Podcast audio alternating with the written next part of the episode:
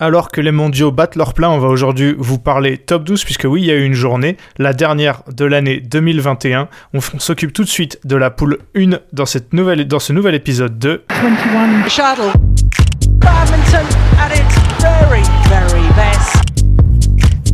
My goodness me.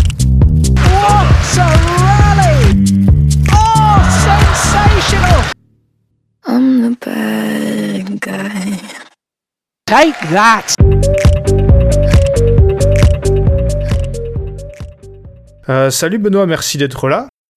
Salut Ewan, bonjour à tous. Benoît, aujourd'hui, donc, comme j'ai dit, on va parler de la poule 1 de top 12, mais c'est difficile de ne pas parler euh, des mondiaux, même si euh, on fera un épisode en, euh, pour parler de ça, mais bah, forcément, ça a eu un gros impact sur le, championnat français, puisque nombreux ont été les, absents, et souvent, c'était des absences majeures qui ont bah, fortement handicapé les clubs. Oui, clairement, je pense qu'on est passé à deux doigts de pouvoir jouer en top 12 ce week-end. Non, sans, sans rigoler, c'est vrai que les mondiaux, on l'avait dit, mais ça fait que c'est une hécatombe en top 12 et du coup euh, bah, les résultats sont pas forcément représentatifs de la qualité des équipes.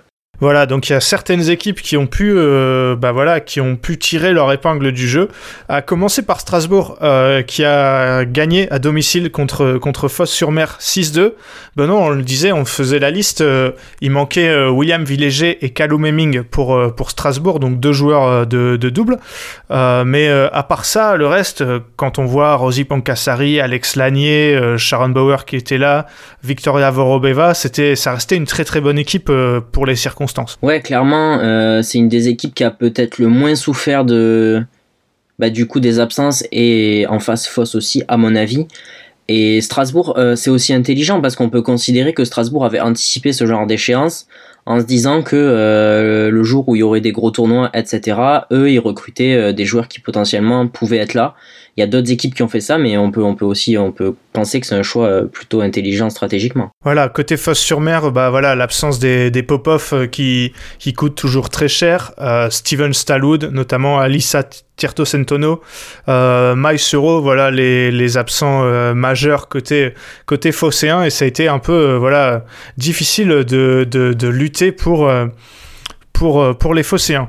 Pour s'intéresser aux au, résultats, on se faisait la réflexion que, Benoît, que bah, les deux titulaires en, en simple dame, euh, côté, enfin deux des titulaires côté côté phocéen, les deux françaises Yael Oyo et Ophélia Casier qui étaient elles euh, présentes mais qui n'ont rien pu faire face à Yael Oyo face à Rosie Pancassari et Ophélia Casier face à Agnès Corosi la, la joueuse hongroise. Ouais, clairement, euh, on en parlait, c'était pas forcément des matchs accessibles, mais disons que sur une rencontre euh, comme ça, t'as Yael Oyo et Ophélia Casier quand même, et tu te dis, c'est plutôt pas mal, et au final, tu prends zéro match. Euh, c'est franchement, c'est très très compliqué de s'en sortir avec ces deux défaites là. Oui, surtout que Ophélia Casier perd aussi son double dame avec la danoise Julie Fina-Ibsen contre la paire Sharon Bauer Victoria Vorobeva. Euh, Alex Lanier, euh, le, jeune joueur français qui, euh, bah voilà, commence à avoir un rôle, j'ai envie de dire, de plus important, de plus en plus important dans cette équipe strasbourgeoise. Il a gagné ses deux matchs, son simple homme 1 contre Anthony Nelson en, 3-7 et son, double mixte avec Victoria, Victoria Vorobeva contre Kelofner Oyo. voilà, c'est c'est voilà, comme je disais, un rôle de plus en plus important et décisif pour Alex Lanier. Ouais, ouais, clairement. Euh, euh, bah, on, je pense qu'on peut dire que Strasbourg lui a donné les, les clés du camion et c'est tout à fait logique. Euh, C'était pas facile de jouer Anthony Nelson, un tout récent champion du monde vétéran, même si je pense qu'il est moins fort qu'Alex Lanier. Euh, disons que la période fait que Anthony Nelson, il a quand même le vent dans le dos et c'est jamais simple euh, de jouer face à un joueur totalement décomplexé. Et clairement, Alex Lanier, il remporte deux matchs. Euh, bah, j'ai envie de te dire, c'est ça qu'on attend du patron d'une équipe, sauf que là, le, patron, il a 16 ans, 17 ans, pardon, autant pour moi.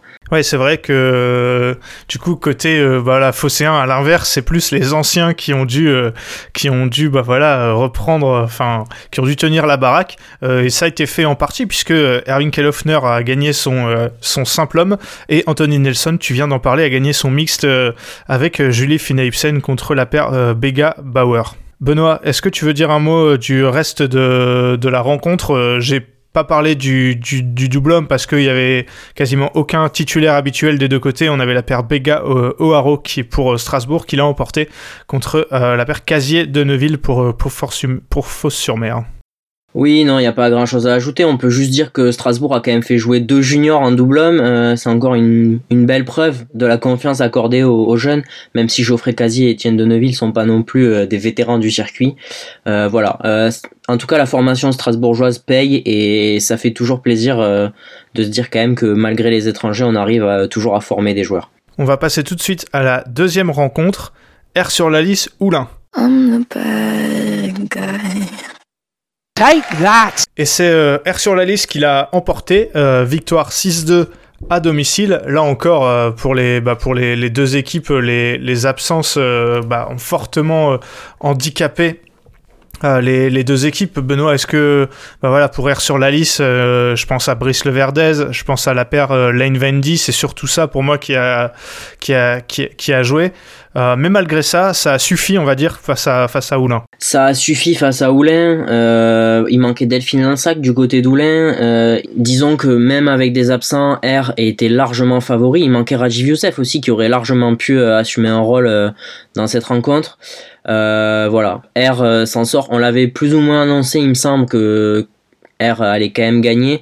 Et puis en même temps, il y avait quand même bah, certains cadres, genre je pense à Louis Ducrot, je pense à Flor Van Den Hoek, qui euh, bah, dans l'ombre rend pas mal de services. Euh, voilà, euh, victoire logique finalement. Ouais, victoire logique, même si ouais, il y a eu certains matchs accrochés, ça n'a pas toujours été facile pour R sur la liste. Je pense notamment au double homme et au double dame, mais c'est tombé, c'est tombé deux fois de leur côté. donc en double homme, la paire Bord Ducrot, Boris Ducrot, pardon, qui l'emporte contre Didier Grosjean en 3-7, et la même chose en double dame avec la paire Lamouli Cloto Foucault contre Maméry Paulet ouais, voilà, c'est. On va dire c'est dommage pour Roulin qui a gagné euh, deux matchs, euh, le, le, mixte euh, avec la paire Deschamps-Maméry et bah, le mixte de Grégoire Deschamps. Mais c'est vrai que pour Roulin, avec ces mondiaux qui, où eux ne sont pas impactés, c'était un peu, c'était un peu maintenant ou, jamais quoi. Oui, je me, je me, corrige quand même parce que il manquait probablement, à mon sens, leur meilleur joueur de double. je je l'avais pas vu, mais Kosaïla Maméry était au mondiaux. Delphine Lanzac n'était pas là, donc pas, vraiment impacté par les mondiaux. Oui et non, c'est probablement pas les plus impactés, mais c'est probablement un des effectifs les plus faibles. Donc euh, dès que tu un joueur absent, c'est compliqué. Et je pense que même avec ces joueurs-là, j'ai du mal à imaginer que Oulin soit capable de faire un résultat face à R. Ouais, effectivement, il y a des matchs qui ont été, euh, qui ont été plus vite, notamment euh, les deux simples dames de Roman Cloutofoucault et Flore Vandenouk pour, pour R sur la liste, ou alors le simple homme de, de, de Romain Franck. Benoît, est-ce que tu veux rajouter quelque chose sur cette, euh, sur cette rencontre? Non, je pense que voilà, euh, logique respectée et malgré les absences des deux côtés, voilà, c'est quand même à peu près fidèle à ce qu'on pouvait attendre. On passe donc à la dernière rencontre, Chambly-Boulogne-Billancourt. Look at this, look at that.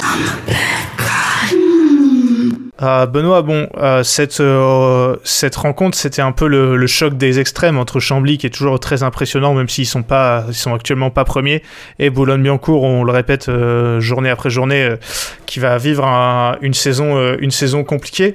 Euh, les absences ont été beaucoup plus préjudiciables pour, euh, pour Chambly, forcément, puisque bah, voilà, il manquait énormément de monde. Euh, Thomas Rouxel, la paire Ellis Smith, notamment, là je parle vraiment des, des absences majeures, Béatrice Corrales, Soraya Davis Eichbergen aussi.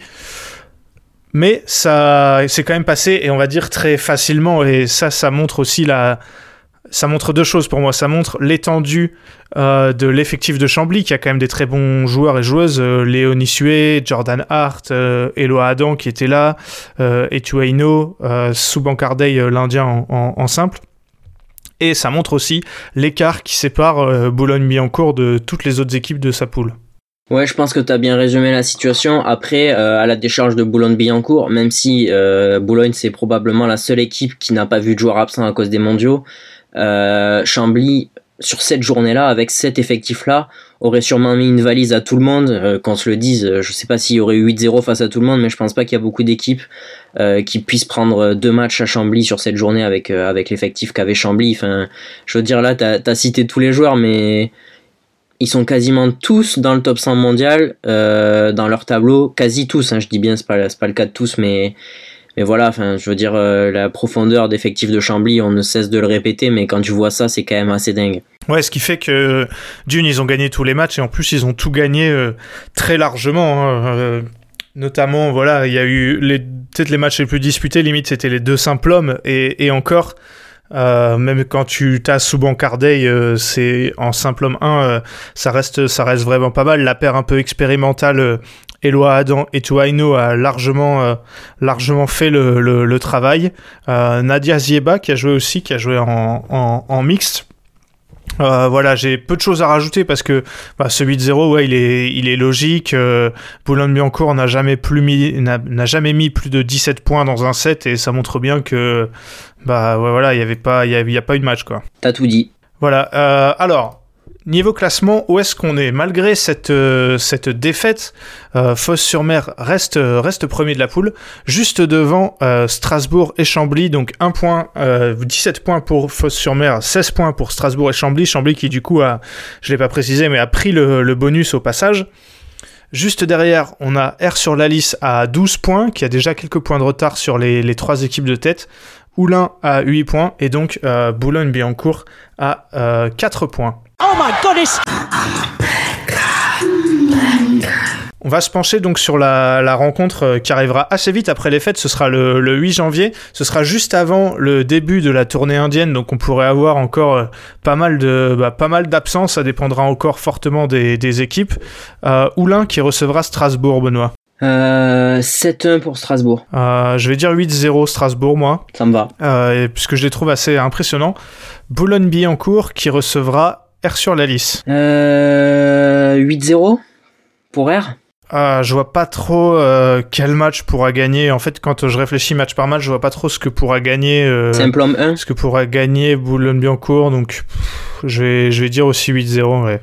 Malheureusement, ça fait pas trop plaisir de pronostiquer des 8-0 à tour de bras. Mais bon, cette poule-là est assez déséquilibrée et la rencontre qui le sera le moins, je pense, euh, Fosse-sur-Mer qui recevra Chambly. Euh, 6-2 Chambly, parce que pareil, Fosse euh, risque de pas avoir les pop-off, euh, il y a Oyo, pas sûr non plus. Euh, ça peut être compliqué. 6-2 peut-être minimum pour Chambly. Ouais, c'est un Chambly pour moi. Ok. Et eh ben on se retrouve donc le, le, 8 janvier pour cette, cette journée. Merci Benoît d'avoir fait cet épisode avec moi. Bah, merci à toi, Ewan, et merci à vous pour votre écoute. Je rappelle qu'on va faire exactement le même débrief euh, pour la poule 2. Donc, euh, si vous êtes fan des autres équipes ou alors si vous voulez entendre tout savoir, euh, l'épisode sortira demain. Si vous écoutez cet épisode le jour de sa sortie, donc restez connectés pour tout savoir. évidemment, le débrief des, des mondiaux qui arrivera pour nous qui arrivera pour nous lundi 20 décembre et ensuite ce sera déjà l'heure du dernier épisode de l'année 2021 en attendant, portez-vous bien, à la prochaine.